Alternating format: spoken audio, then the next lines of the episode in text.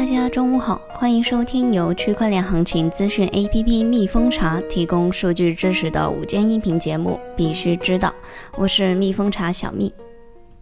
首先，我们来看一下蜜蜂茶二十四小时行情早报。这个早报的采集时间是今天，就是十一月十二日的上午八点。BTC 的价格是八千七百二十七点六四美元，二十四小时跌了百分之三点五八。ETH 价格一百八十五美元，二十四小时跌百分之二点二七。XRP 价格零点二七四四美元，二十四小时跌百分之一点九四。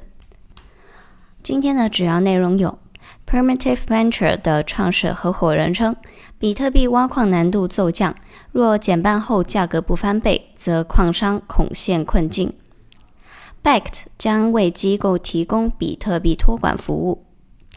有消息人士称，迦南云智将于十一月二十日在纳斯达克上市。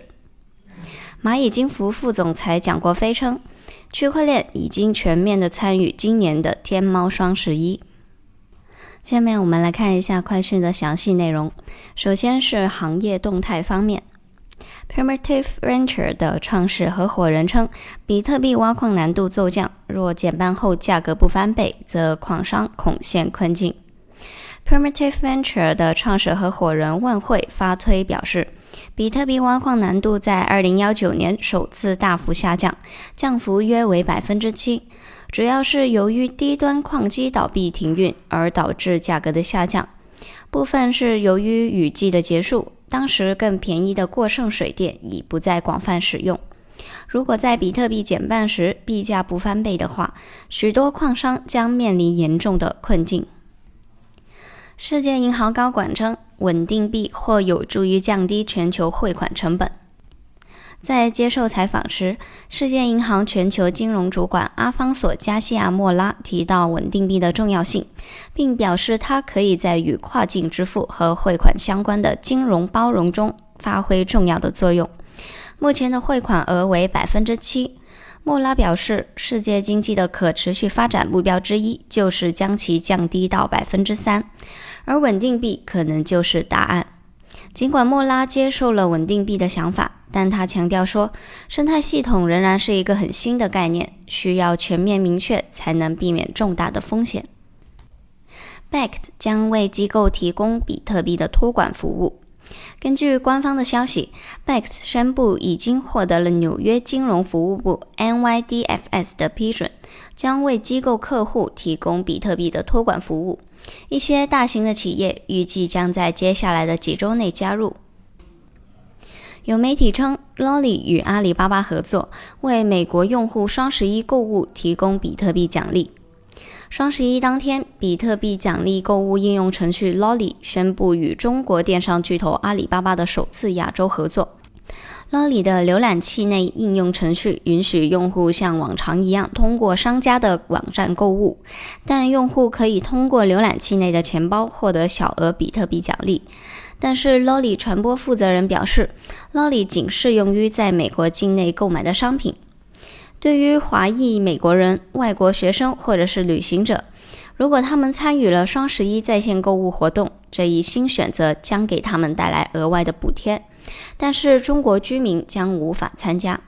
其产品将从中国运送给美国的用户。针对该消息呢，阿里巴巴暂时没有给予回应。有外媒称，加拿大皇家银行正在探索开发加密货币交易平台。根据 The Logic 的报道，加拿大皇家银行正在探索开发一种适用于在线购买以及投资的加密货币交易平台。此外，根据推测，该银行还在考虑允许客户开设包含数字货币的银行账户。有消息人士表示，全球头部矿机生产商迦南云智将于十一月二十日在纳斯达克上市。据悉，迦南云智于十月二十八日申请在美国进行 IPO，由花旗集团和其他四家公司担任保荐人。相关文件显示，迦南希望通过 IPO 筹集四亿美元资金，不过目前尚不清楚该公司上市股票的价格区间。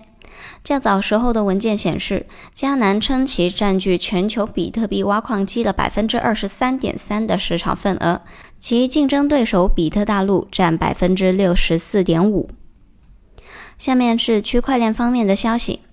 成都政府与加拿大多伦多昨日签订四项战略合作协议，其中两项包含区块链。根据四川在线的报道，十一月十一日，由成都市科学技术局、成都市人民政府外事办公室联合主办的“创业天府金融创想会”加拿大多伦多专场在成都举行。成都和加拿大多伦多签订四项协议。此次签订的协议中，两个落地区块链领域。加拿大链时代区块链协会分别与电子科技大学信息与软件工程学院签署战略合作框议协议，与西南财经大学中国区块链研究中心签署区块链应用开发教育战略合作协议。根据新浪财经的消息，爱康科技在互动平台表示，区块链技术研究及应用创新是爱康重点战略发展的方向之一。二零幺六年开始至今，持续开展各项的技术研究、产品研发和区块链应用探索。技术层面上，全面掌握区块链各项核心技术，并具备自主研发能力，积极参与区块链生态体系建设，与行业主流区块链平台保持着良好的互动交流，确保爱康的技术与行业领先技术保持同步。目前，我们已经有自己的区块链记账服务平台和区块链数字资产安全和管理平台，在应用领域聚焦并立足于新能源行业的应用创新。根据光明网的消息，蚂蚁金服副总裁蒋国飞在天猫双十一媒体中心宣布，区块链已经全面参加了今年的天猫双十一，在正品溯源、原创卖家秀保护、保护小商户贷款。全球贸易等领域发挥了作用，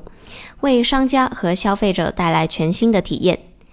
蒋国飞称，未来区块链会像移动支付一样，改变生活和商业，成为数字经济的基础设施。二零幺六年，支付宝的区块链技术第一个场景便应用在了公益捐赠。由于信息透明，链上的公益项目筹款速度是普通项目的两倍。除了天猫以外呢，苏宁国际在这次的双十一也借用了区块链的技术。